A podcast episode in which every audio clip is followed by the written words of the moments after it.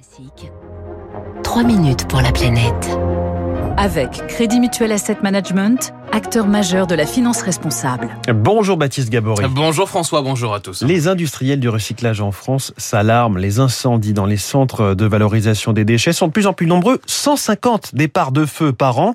En cause, selon eux, la multiplication de petits objets contenant des batteries au lithium. Ah oui, alors pas de batteries hein, de voitures euh, électriques par exemple. Non, ce, non, ce sont les, les batteries de, de, petite taille en fait qui inquiètent, hein, euh, que l'on trouve dans de nombreux objets, qui arrivent au milieu d'autres déchets et qui peuvent prendre feu. François Excoffier, le président de Fédérec, la fédération des entreprises du recyclage une des sources qui est identifiée, c'est tout ce qui est autour des batteries au lithium en petite dimension, c'est-à-dire dans une clé de voiture, dans un smartphone, dans un appareil euh, électroménager. C'est plutôt des petits produits qui peuvent pas être identifiés au moment de leur arrivée sur les sites parce qu'ils sont microscopiques. La source peut encore être active et en général, ces feux-là partent à l'intérieur du tas. Le nombre de sites ayant pris feu avec pour source ce genre de produit, la croissance, elle est totale. Quoi. Ça doit être du 200-300%.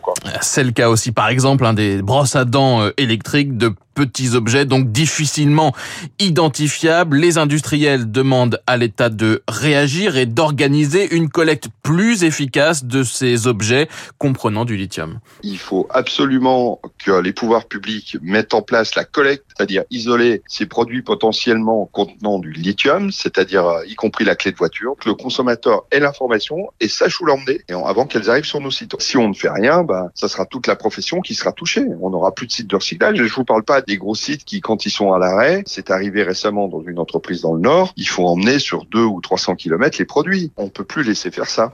Plus largement, les feux semblent se multiplier ces derniers mois et ces dernières années sur euh, toute la chaîne de gestion des déchets, dans les déchetteries également, dans les centres de stockage, d'enfouissement et donc dans les centres de valorisation. Il y en a eu par exemple à Carnac au début du mois, dans un centre de traitement des déchets euh, à Nice, un à Rennes la semaine dernière, dans l'Essonne en juin dernier, à Histoire dans le Puy-de-Dôme en avril, etc., etc.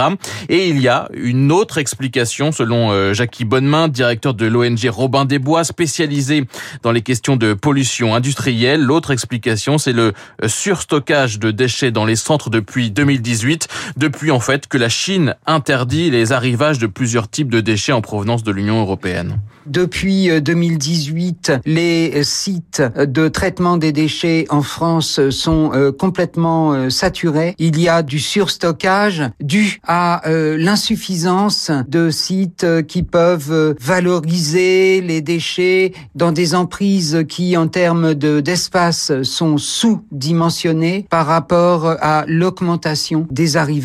Ce qui facilite, selon lui, l'apparition et la propagation des incendies. Par ailleurs, les industriels pointent du doigt également les cartouches de protoxyde d'azote, vous savez ce, ce gaz euh, hilarant, qui sont de plus en plus euh, nombreuses, qui sont euh, inflammables et que l'on retrouve également en plus grand nombre dans les centres de valorisation. Merci beaucoup, c'était trois minutes pour la planète.